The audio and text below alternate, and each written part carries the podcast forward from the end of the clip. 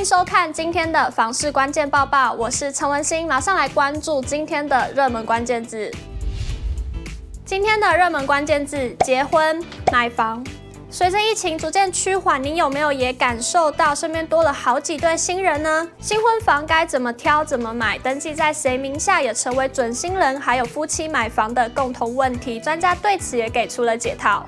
永庆房屋客法部资深经理陈继先表示，不论是购置新婚房还是一般买房，在看屋之前，确实的了解自身购物需求很重要。在挑选地点时，除了要考量房屋周边的生活交通机能，也要进一步确认是否符合夫妻俩的生活习惯。如果几年内有育儿的计划，不妨以学区选房，取得学区内优先入学的资格，且涉及时间越长，分发的排序越靠前，提早卡位，以免错失就近入学的优势。如果想抓买房的预算，陈继先表示，可以从夫妻可负担的房贷金额往前回推。一般而言，每月还贷金额以不超过家庭所得的三分之一为基准。假设夫妻俩自备三成的头期款，且每月还贷能力为二至三万，以百分之一点八一利率回推，可负担的房屋总价为一千万以内。掌握预算后，离成功买房也就更进一步，也可避免后续因贷款问题而让购物计划生变。陈继先提醒。买房总价高，除了头期和贷款，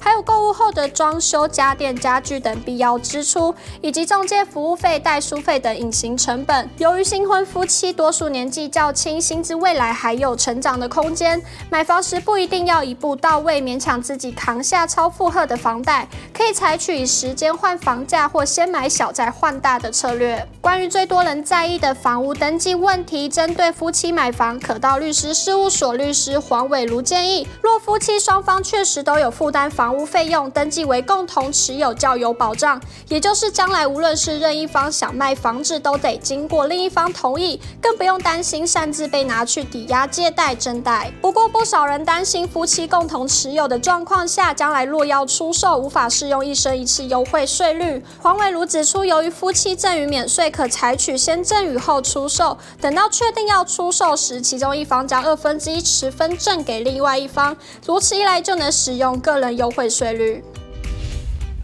马上来看到今天的精选新闻。首先来看到南科附近房市受益于产业的群聚效应，房价也跟着接连攀升。近期出现单价四字头的预售大楼交易。二零二零年，台积电斥资百亿元连续收购南科一带多家厂房。由于台积电积极扩大台南地区布局，群聚效应导致邻近的区域房价也节节攀升。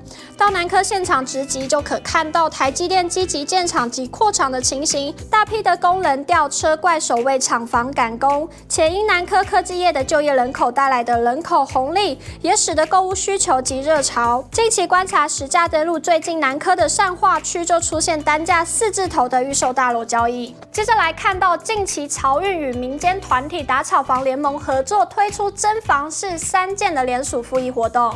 高房价炒作哄抬已引起很大的民怨。这次选举后的执政党检讨，对于房市乱象、居住正义势必要更加注重。因此，下周将排审平均地权条例修正案，来更回应民意与期待。而多年来持续关注房市政策及居住正义议题的漕运，最近与民间团体打炒房联盟合作，推出真房市三件联署复议活动，已经于国发会公共政策网络参与平台正式提案。三项提案包括。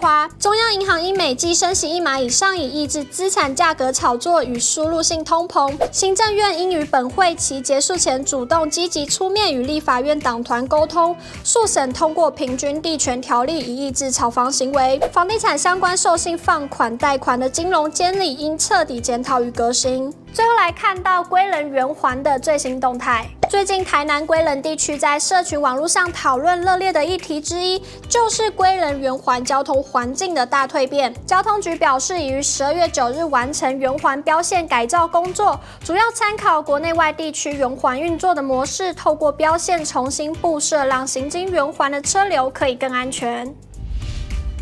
今天的买房卖房，我想问有网友提问预售屋交屋的问题。该名网友表示，如果买预售屋，在还没有交屋前，如果有地震，房子倒塌了，是建商要负责吗？买方还要付任何的费用吗？有网友回应：没有点交交付到你手上，建设公司都有责任要盖好交给你。也有网友回应：理论上是建商，但建商有权协商加价。若破局的话，建商无所谓，直接破产换人头名称重新开始。如果你喜欢今天影片，请不要忘记按赞、订阅，还有分享，并且开启小铃铛。我们下次再见。